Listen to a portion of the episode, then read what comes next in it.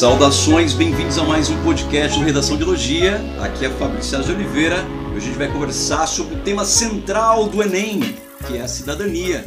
Além disso, a gente vai falar sobre o pilar ético do nosso tempo, que é a Declaração Universal dos Direitos Humanos. E para essa conversa de professores, estamos aqui com Marcela Fonseca, mestre em literatura comparada pela Universidade Federal da Integração Latino-Americana, que é a UNILA, lá em Foz do Iguaçu.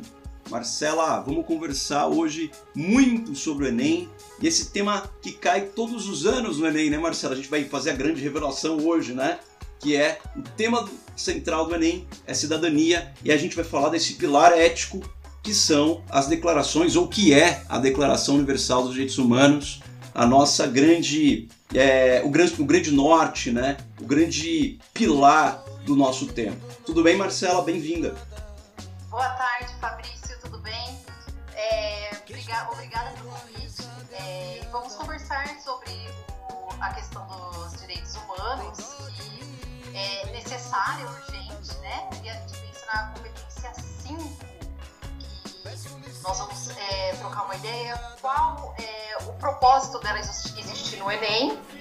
E vamos lá, vamos conversar. Vamos conversar coisas boas aí, Marcela. E sobre o Enem, Marcela, muito se pergunta, né, na questão da cidadania. Mas você tem um estudo específico, conversando com especialistas e conversando com muitos corretores que passaram pelo Enem, eu conversando com muita gente, você conversando também, tem um, tem um material específico no Enem que fala sobre cidadania, né?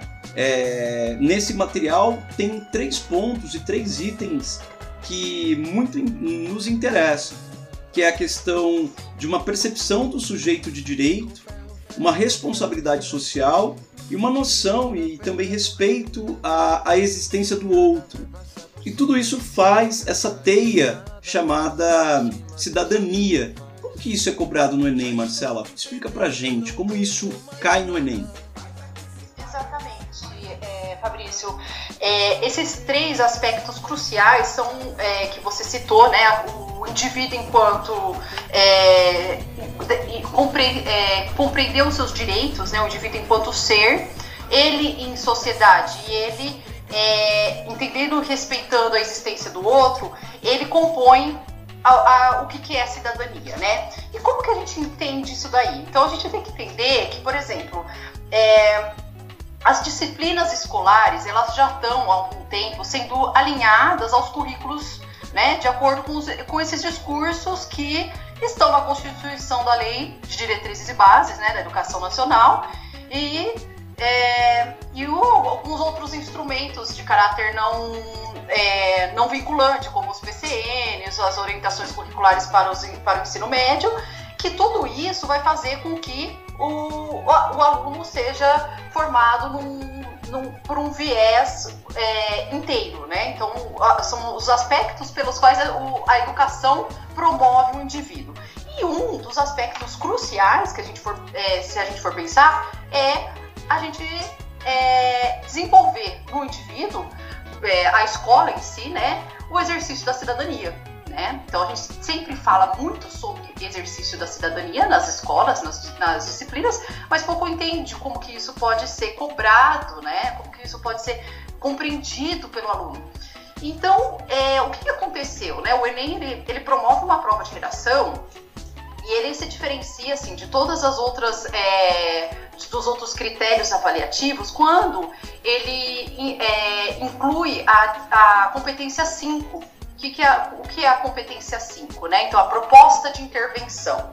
A proposta de intervenção nada mais é um critério de avaliação para compreender, para verificar a preparação do indivíduo para o exercício da cidadania né? Então é a partir daquele, é, daquela, daquela proposta que o aluno vai, é, vai é, pensar num tema problema e vai tentar arrumar uma solução para aquele problema, né? Tentar intervir ali de uma forma crítica e cidadã, é, que o Enem vai conseguir compreender se de fato o, o, o que foi cobrado, que foi trabalhado nas escolas, ele consegue lidar ali no, no texto né? Então, nada mais justo e coerente com o que está sendo é, oferecido para o aluno do ensino básico, né?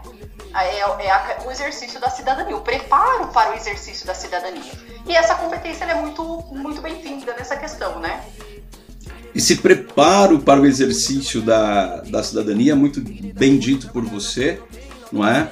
Então pega esses três aspectos, né, que o próprio material do Enem traz, né, na sua na sua construção e formação e também treinamento dos corretores, é, esses três tópicos. Então tem que ter uma percepção de si mesmo como um sujeito de direito dentro de uma sociedade do direito, não é? Então essa percepção é muito importante. Então a base é a Constituição de 1988, a nossa Constituição cidadã, não é? Que tem também o outro aspecto que é a questão da responsabilidade do sujeito com a sociedade em si. É? Então essa responsabilidade social é uma noção dessa responsabilidade no tecido social. E o outro aspecto, o outro aspecto é a questão do respeito à existência do outro que eu coloquei aqui no meu papel como alteridade. Então são é, percepção do sujeito de direito, responsabilidade social e alteridade. Esses são os três aspectos cobrados pelo Enem a todos os estudantes. Isso é muito legal da gente deixar bem claro para os nossos é, alunos do Redação de Elogia e quem ouve o podcast do Redação de Elogia, porque tecnicamente a gente estuda tudo, né? A gente vai até os documentos. E está escrito lá a questão da preparação da formação cidadã dos indivíduos. E por isso, mais tarde a gente vai falar porque o tema central do Enem todos os anos é cidadania e por que, que os direitos humanos são os pilares éticos do nosso tempo. Daqui a pouco a gente vai chegar nisso. Marcela, você ia dizer alguma coisa? Isso, só complementar a tua fala, né? Que você fala da Constituição de 88. Eu tenho aqui um trecho que eu gostaria de ler para você sobre o artigo 205, que ele contém, assim, ele é parte dos estudos do Enem, né, do material do Enem, e ele fala assim: a educação, direito de todos e dever do Estado e da família, será promovida e incentivada com a colaboração da sociedade, visando ao pleno desenvolvimento da pessoa, seu preparo para o exercício da cidadania e sua qualificação para o trabalho. Então, é, pensar o que, que é educação, né? O que o Brasil entende por educação, a gente entende que uma parte, uma fatia do bolo é, para compreensão do que, do que é educação é essa, esse exercício da cidadania. Exatamente. Eu só complementei com a, a citação do Brasil. Essa parte é a questão do pleno desenvolvimento da pessoa, né? Então, aí a gente vai para a Declaração Universal dos Direitos Humanos, né? Quando a gente pega, por exemplo, IDH, o Índice de Desenvolvimento Humano, e a gente pega esse índice que é tão comentado né, no mundo como o MED, são países ou municípios que têm o desenvolvimento. Qual é o índice de desenvolvimento humano em determinadas regiões? Se a gente pensar sobre o IDH, é que tem lugares em que o humano se desenvolve mais plenamente do que outros. Então, por isso que existe esse índice. Você tem é, o índice de desenvolvimento humano em Moema, um bairro nobre de São Paulo, é quase é mais alto que o índice de desenvolvimento humano da Suécia. Olha, para você ter uma ideia. Quando você vai para o extremo sul, em Jeromaxilac, por exemplo, o índice de desenvolvimento humano da periferia de São Paulo é mais baixo ainda que países africanos, subsaarianos como Suriname, entre outros. Então, é como se a pessoa pode se desenvolver, quais são os mecanismos e oportunidades dados para as pessoas. E lembrando, o índice de desenvolvimento humano é medido por expectativa de vida, escolaridade e renda per capita. Ou seja, tudo está intimamente ligado ao pleno desenvolvimento da pessoa. Educação, oportunidades, entre outros detalhes como qualidade de vida, saúde, segurança, né? Então todos esses aspectos são importantes para cair temas do Enem. A gente vai falar sobre isso e vai mostrar como esse pilar ético, que é os direitos humanos, ele está em todos os temas. A gente vai olhar para todos os temas que estão circulando por aí. Se você falar de derrubada de estátuas, no mundo que está acontecendo agora, você vai entender por que, que essas estátuas estão sendo derrubadas hoje, no século XXI. não é? Você vai notar que no século XIX determinadas estátuas e determinados heróis, entre aspas, aí, não eram questionados. O que hoje é questionado é justamente por causa de um entendimento profundo da ética do nosso tempo, que são os direitos humanos. Tá? Daqui a pouco a gente chega nisso. E diante o Enem e a proposta de cidadania e a proposta de intervenção que ele sempre pede, né, Marcelo? Ele pede sempre saídas cidadãs. Sempre saídas cidadãs. Para quê? Para que não tenha, não tenha mais a persistência da violência contra a mulher no Brasil. Para que saída cidadã para a questão de uma formação educacional de surdos no Brasil. Saídas e propostas e soluções cidadãs para a questão da democratização do cinema, saídas cidadãs e respeito aos direitos individuais, não é? de privacidade, na questão é, da manipulação do comportamento do uso de dados do usuário pela internet, foi tema do Enem de 2018. Então, então o tempo todo o Enem está falando o quê? É, apresente para gente saídas cidadãs que respeite os direitos civis e principalmente os direitos humanos, a dignidade do outro. Então, tá lá, né, no documento de treinamento de cidadania, três tópicos. É, a percepção do sujeito de direito que o estudante é, a responsabilidade social dele e também o respeito à diferença e à existência do outro, que é a alteridade. Mais alguma coisa que a gente deixou passar, Marcela? pensar também que quando o aluno, né, o estudante se depara com a prova e lá na, no, nos comandos da redação está escrito lá, né, é, apresente uma proposta de intervenção do tema X que respeite os direitos humanos, né? E a gente poderia trocar um pouco de ideia do que, que é, é respeitar os direitos humanos, porque isso é uma exigência do Enem. Então, é, a gente vai pensar o Enem ele quer o, é, ele passa, né? A redação do Enem ela passa a ser vista como o único instrumento avaliativo capaz de aferir, assim, de forma direta, o quão, o quão bem sucedido a educação, né, desse indivíduo foi a partir dessa proposta, né? E aí a gente pode conversar a respeito dessa questão do que, que é direitos humanos, como que a gente poderia entender essa, esse termo, o quão distorcido talvez ele foi atualmente e, e mal interpretado.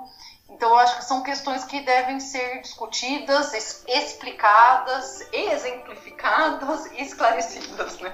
Exatamente, exatamente. Eu acho que o quão ele não foi compreendido, muito bem colocado por você, é porque a gente está três gerações, né? Uma geração muda a cada 23, 30 anos, mais ou menos. Então, é, a Declaração Universal dos Direitos Humanos foi declarada, né, foi promulgada em 1948. Então, a gente está em 2020, então são 72 anos, né? então são três gerações. E a compreensão dessa declaração depende muito da escola e depende muito da família, depende muito de uma sociedade, do clima cultural da sociedade. Não nos esqueçamos que a Declaração Universal. É. Exatamente. Não nos esqueçamos que a Declaração Universal quando ela foi escrita, ela foi escrita em um momento em que o mundo todo, todo mundo, tava, é, era uma terra arrasada. O mundo todo efetivamente colocado. É, a gente tinha acabado de sair da Segunda Guerra Mundial, em que o mundo descobriu os campos de concentração, em que as pessoas eram mortas por serem de uma determinada religião ou de um determinado é, caminho, né? ou pelo menos no, no, caso dos judeus, ou orientação sexual no caso dos, da comunidade homoafetiva. Então tudo isso, tudo isso tem a ver com, com a questão de apagamento do outro, com a exclusão do outro, com apagamento da dignidade do outro. Isso acaba gerando, acabou gerando aquilo que a gente chama de maior, um dos maiores crimes da história da humanidade, que foi o Holocausto nos campos de concentração. Entre 45 e 48, é, os direitos humanos foram elaborados é, e eles são um pilar ético do nosso tempo. Por quê? A gente pode falar da questão ética, não é? O que é ética? Não é? a ética é um pouco diferente é, daquilo que a gente chama de moral. Embora, embora é, se confunda também que moral e ética sejam a mesma coisa. Não, não é assim. Embora mores, mores venha do latim, né, que vai gerar moral, que é a questão de hábito, costume, você tem ethos, do grego, que também quer dizer hábito e costume.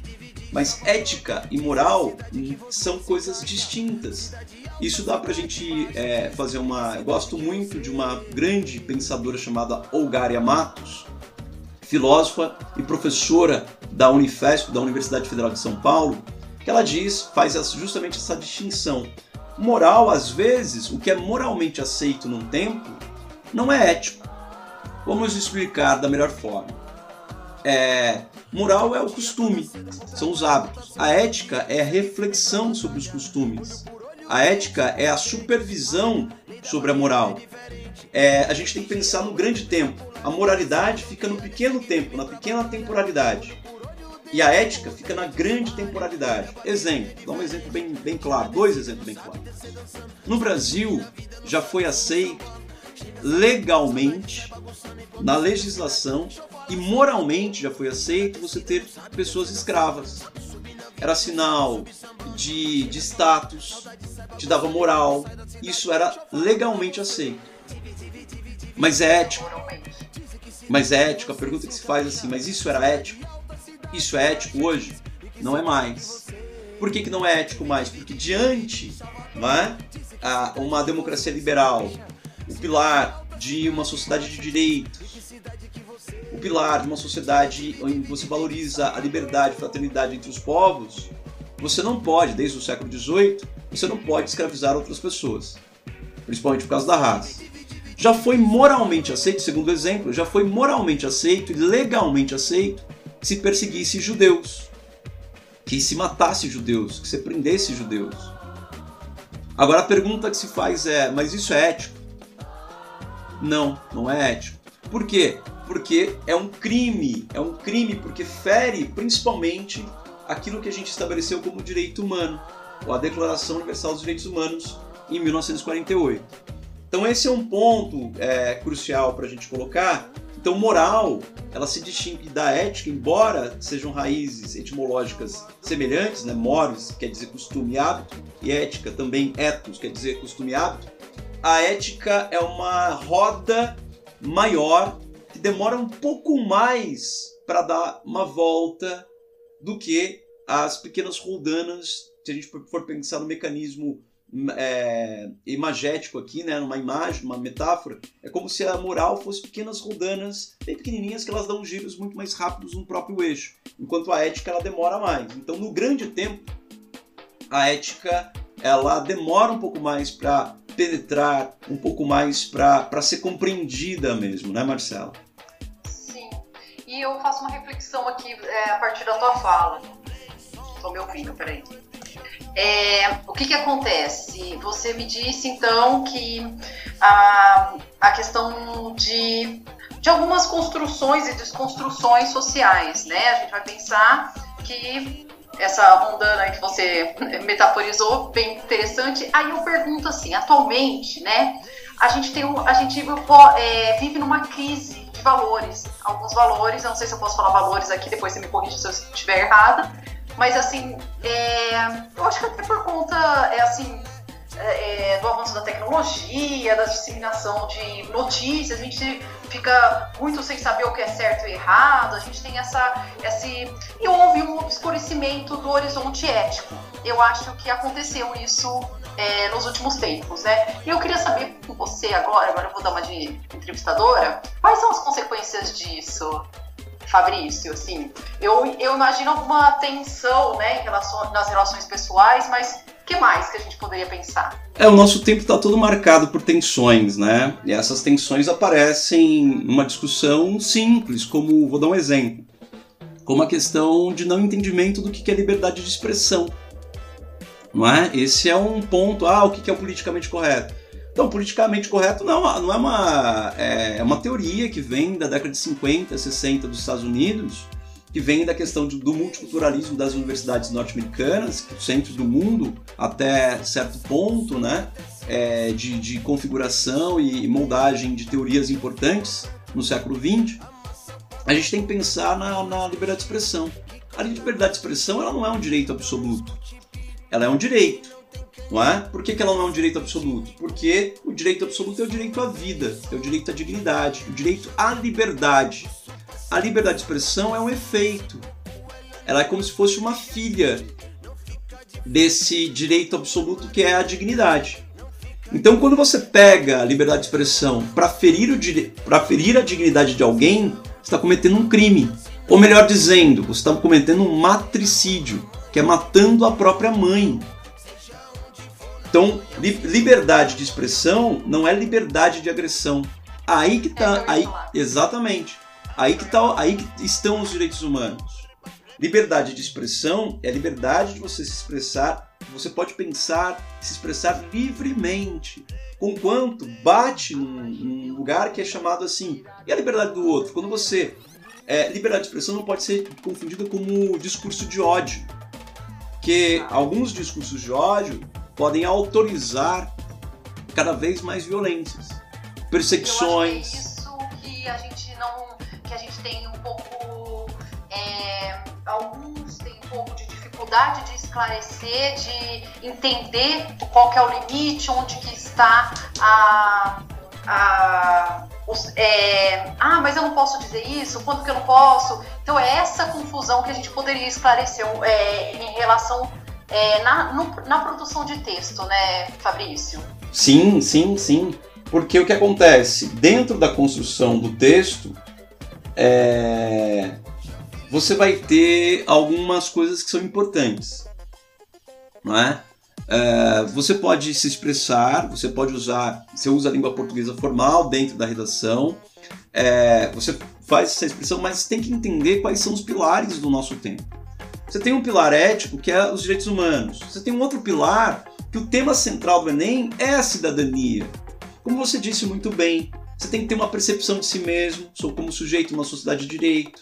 Você tem que ter uma percepção e uma responsabilidade social sobre a existência do outro. Você tem que ter uma responsabilidade também, é uma, uma noção de alteridade. Tudo isso são pilares éticos que dialogam justamente com os direitos humanos. Então, não dá para se expressar livremente, não é isso. Não é censura. Porque não é censura prévia, você não está sendo censurado previamente. Que é uma diferença também, Marcela. As pessoas vão falar, ah, mas você está me censurando. Não. Você pode dizer o que você quer, quiser dizer. Você é livre para dizer. Mas você se responsabiliza por aquilo que você disse? Aí que é o ponto. Por exemplo, quando você está falando aqui, ó, a gente falou o tempo todo responsabilidade social. Olha só. Ah tá, o que é responsabilidade? É responsabilidade coletiva. Você se responsabiliza também pela existência do outro. Você tem a liberdade de fazer o que você quiser, conquanto você assume a responsabilidade diante uma, uma, uma, uma sociedade. Porque aí que está a distinção, Marcela, entre a questão civilizatória e a barbárie. Exato, exato. A barbárie, ela vai lá e oprime, mata, persegue, censura, não é? E o processo civilizatório, que é de direitos humanos, que é, é Constituição Cidadã, que é a questão de um código penal para penalizar aqueles que cometeram crimes contra a sociedade, contra outros, aí que está o marco civilizatório. E o Enem é uma prova muito bem elaborada, porque ela tem, ela está em cima desse marco civilizatório. Porque ela está baseada na Constituição Federal de 88, é uma prova totalmente elaborada. Você acabou de ler o artigo 205 do, da Constituição Federal. Não é? O que, que acontece? Fala do pleno desenvolvimento da pessoa. Então a declaração, a Constituição Federal, tudo isso é a base legal para a construção desse, dessa prova, que é uma prova nacional e cobra cidadania de todos os estudantes, nesse sentido. Diga, Marcela.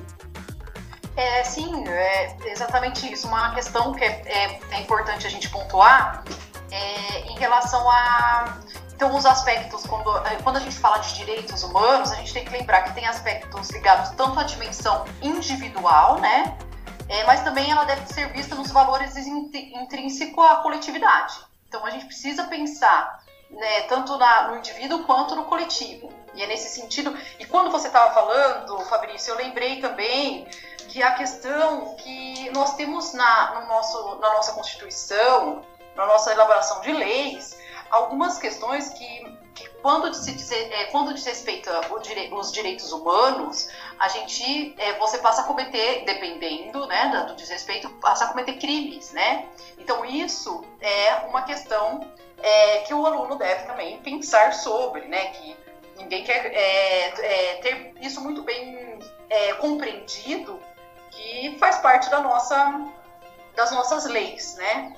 E pensar na, na competência 5 é importante é, o, que, é, o que é os direitos humanos, né? Gente, a gente fala assim, ah, que que, como que eu vou saber? Como que, dependendo do tema, como a gente vai, é, pensa inferir ou não os direitos humanos, a gente precisa, a gente poderia falar aqui é, para avaliação do Enem o que são, quais são os tópicos considerados é, é direitos humanos, né? Uhum. Quais são os direitos humanos e como que ele fere. Então a gente poderia pensar assim: o primeiro tópico tem a ver com a dignidade humana. Então é um tópico dos direitos humanos. É, igualdade de direitos, o segundo tópico. Terceiro, reconhecimento e valorização das diferenças e diversidades. O quarto, laicidade do Estado. Quinto, democracia na educação. O sexto, transversalidade, vivência e globalidade. E o sétimo, sustentabilidade socioambiental. Então, nós estamos falando, falando desses sete é, itens que poderíamos pensar que, é, que são é, bases dos direitos humanos, né? Isso. E aí, é, por exemplo, eu te dou um exemplo de como isso poderia, é, como que a gente pode pensar nisso, isso, é, essas questões dentro de um tema. Vamos pegar o tema do ano passado, a democratização do acesso ao cinema no Brasil. Esse foi o, o, tema abordado pelo Enem. E aí a gente pensa assim, como que eu vou ferir os direitos humanos nesse tema? Ah, não tem como. Tem, lógico que tem. E como, quais seriam os exemplos? Se você fizesse numa proposta de intervenção, Fabrício, por exemplo, você incitar de alguma forma a restrição do acesso livre à vida é, cultural de qualquer pessoa. Né? Então, é, quando você fala de, de desconstrução de democracia, é, tiveram alguns alunos que foi observado pelo, pelos, corretores que não compreendeu o que é democracia, não entendeu o que é o termo democracia, né? E acaba ferindo os direitos humanos quando propõe lá uma restrição ao acesso livre. Outra questão também é que foi alvo de, é, de é, ferir os direitos, ou desrespeitar os direitos humanos, vamos falar assim. É, propor a pirataria como solução. Por quê? Ah, nossa, mas o, a pirataria todo mundo usa, né, os argumentos dos alunos, mas ele ainda assim viola os direitos autorais, né? Então, quando você promove um desrespeito à proteção dos direitos autorais de qualquer produto é, de produção artística, você está violando um direito. Quando você viola o direito, então todos os temas eles são cabíveis e, e, é, e aí é, urge a, a, a, o pensamento crítico e construtivo e não destrutivo, né? Por um viés é, mais é, importante para a democracia, daí você pensa em democracia, de fato, é, como fazer uma proposta de intervenção, né? Então a gente tem essa questão que a gente poderia fazer vários exemplos, assim, quando, é, de vários temas, como que isso acontece, né? Como que ferir os direitos humanos, por exemplo, aquele da, da persistência da violência contra a mulher. Então, propostas como castração química, como pena de morte, como é, o, o agressor ter que pagar da mesma forma que a mulher, não sei o quê. Então, assim, não são medidas cabíveis. Na nossa sociedade, a gente já não entende a violência, gera mais violência. Isso daí já, já é, é, é ponto. É, norteador de uma, de uma sociedade, né? Da nossa, pelo menos. E, então a gente é, compreende que o exame ele vai observar isso, né? E vai zerar a competência sim quando se, se o aluno não tiver minimamente compreensão do que, que é, ferir, é do que, que é uma proposta efetiva, né? Do que é uma proposta que fira os direitos humanos vai ser zerada a competência sim. Perfeito, perfeito. Nessa construção, então, tem laicidade, transversalidade, sustentabilidade, que são coisas que atravessam né, toda a perspectiva de quem está escrevendo o Enem. É, e você deu exemplos muito claros aí, né, na correção, tanto do Enem do, último, do ano de 2019, da democratização do acesso ao cinema, e também de 2016, 2015, 2016, que é a questão da persistência da violência contra a mulher. É, e as pessoas é, pensando cidadania, não se pode pensar na barbárie, tem que pensar em processos civilizatórios mais claros, mais efetivos, né? Bom, a gente já falou da, do Enem em si, que o tema central é cidadania, explicamos, né, nessa meia hora de conversa, que o tema do Enem todos os anos é o mesmo, cidadania, só vai variar justamente os assuntos, mas a saída cidadãs é o ponto a proposta de intervenção, como você pode elaborar essa proposta de intervenção, que ela tem que ter né, os cinco itens ali importantíssimos, que são é, o agente, quem vai agir, quem vai fazer aquilo, a ação, não é? o meio, o modo, como deve ser feito, né? o detalhamento de um desses elementos, né? pode ser o próprio agente detalhado, a ação detalhada e o meio detalhado, e o efeito disso, a finalidade. Então são cinco elementos agente, ação, modo, detalhamento e finalidade. E aí a gente tá. falou da contextualização, por que, que a Declaração Universal dos Direitos Humanos é o pilar, o pilar ético do nosso tempo e mostramos, agora a gente pode mostrar outros temas né, que podem ter abordado. Um pouco atrás eu falei que essa questão da derrubada de estátuas e monumentos que vem ocorrendo agora, ela tem tudo a ver com os direitos humanos. Tudo a ver. Porque ela, é, essa derrubada, esse questionamento de ressignificação da história, é, uns vão dizer, né? Poxa, mas por que derrubar estátuas? Elas já estão lá, né? Por que não colocar essas estátuas no museu, por exemplo, uma saída? Por que não fazer uma outra placa, além de ter a placa já lá colocando aquele bandeirante como herói, uma outra placa dizendo como ele foi genocida, o que, que ele significa, entre outras coisas é muito importante a gente analisar um, alguns aspectos históricos. Essa derrubada de estátuas vem numa onda de protestos é, encabeçado pelo Black Lives Matter, agora que cresceu em 2013 e agora em 2020 ele é um fenômeno mundial, não é? A partir de junho de 2020 a gente teve esse fenômeno mundial e estátuas, mais de 200 estátuas no mundo foram derrubadas, né? pichadas, entre outras coisas. Por quê? O questionamento sobre essas estátuas, como diria o grande rapper Emicida, ele diz assim: essas estátuas erguidas dizem muito mais sobre a sociedade que as ergue do que a história desses heróis, entre aspas. Aí. Por quê? Se você vai, vai atrás da história do Borba Gato, não é?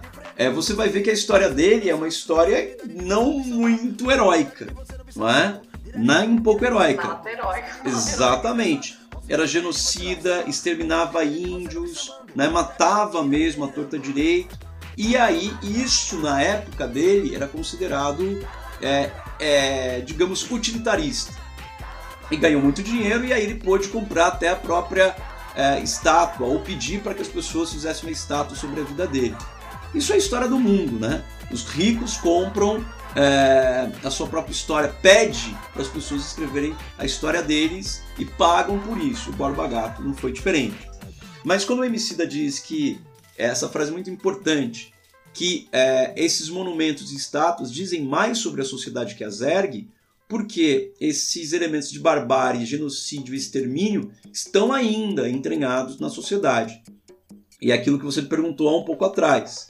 É, por que, que as pessoas confundem os direitos humanos? Porque as pessoas não internalizaram os direitos humanos, nem estão cientes dos direitos humanos. Como diria George Santayana, ele diz assim: é, a mudança é indubitável, a mudança ocorre. Hoje é domingo, amanhã é segunda. a mudança ocorre para todos, mas qual é o aprendizado, qual é a experiência, qual é a retenção que você vai ter de domingo para segunda? Você aprendeu alguma coisa? Se não aprendeu nada, então a mudança acontece para todo mundo, na natureza. Mas o progresso depende de uma retenção da experiência. E se nós não aprendermos, né? Se nós não, é, é, é, de alguma forma ou de outra, compreendermos a Declaração Universal dos Direitos Humanos, ela vai passando, ela vai passando, ela vai passando de geração em geração e a barbárie vai ficando cada vez mais em voga. E isso no mundo todo. Na questão, só voltando um pouco agora para estátuas caindo, né? É, que tem a ver? Até a década de, de 40, essas estátuas estavam lá. Mas a partir da década de 40, colocou-se um questionamento: o que é dignidade humana? A defesa dessa dignidade. A partir da década de 50, começaram os movimentos civis pelos direitos civis nos Estados Unidos, na década de 50 do século 20. Na década de 70, nas universidades do mundo e principalmente em universidades estadunidenses, o questionamento era sobre a questão decolonial, que é a questão da descolonização do pensamento. Então, é, isso cresceu no mundo. Então, é na, nas universidades da década de 70 dos Estados Unidos que isso cresce. Chegando ao nosso tempo, você vai ver que uh, o movimento Black Lives Matter, nasceu nos Estados Unidos, de negros, americanos, vai derrubar estátuas do século 18, 17 e 19 na Europa. Ou seja, a Europa colonizou a América e agora o movimento negro, de uma minoria, né, porque eles representam 13% da população dos Estados Unidos, um movimento potente, poderoso dos Estados Unidos de negros, consegue derrubar estátuas de colonizadores né, e de escravocratas de séculos passados da Europa, como né, o rei da Bélgica, entre outras coisas. Bom, no Brasil também a gente vai sofrer esses efeitos. Por que então o Black Lives Matter ele depende, esses temas dependem, porque nada disso seria possível sem o questionamento da Declaração Universal dos Direitos Humanos, que primam pelo quê? Pela dignidade, pela liberdade e não pela tortura. Por exemplo, por exemplo, existe algum elemento mais é, inóspito, mais perverso frente aos direitos humanos do que o torturador? Uma sociedade que chama um torturador de herói é uma sociedade extremamente pervertida eticamente. Isso não é nem um pouco moralmente aceito, nem legalmente aceito pela Constituição Federal do Brasil, por exemplo. E ao longo da história, a gente vai logo notar que isso é inconcebível eticamente.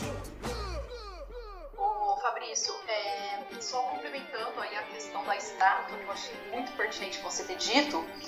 Deixa eu tô me ouvindo, peraí. Aí, pronto.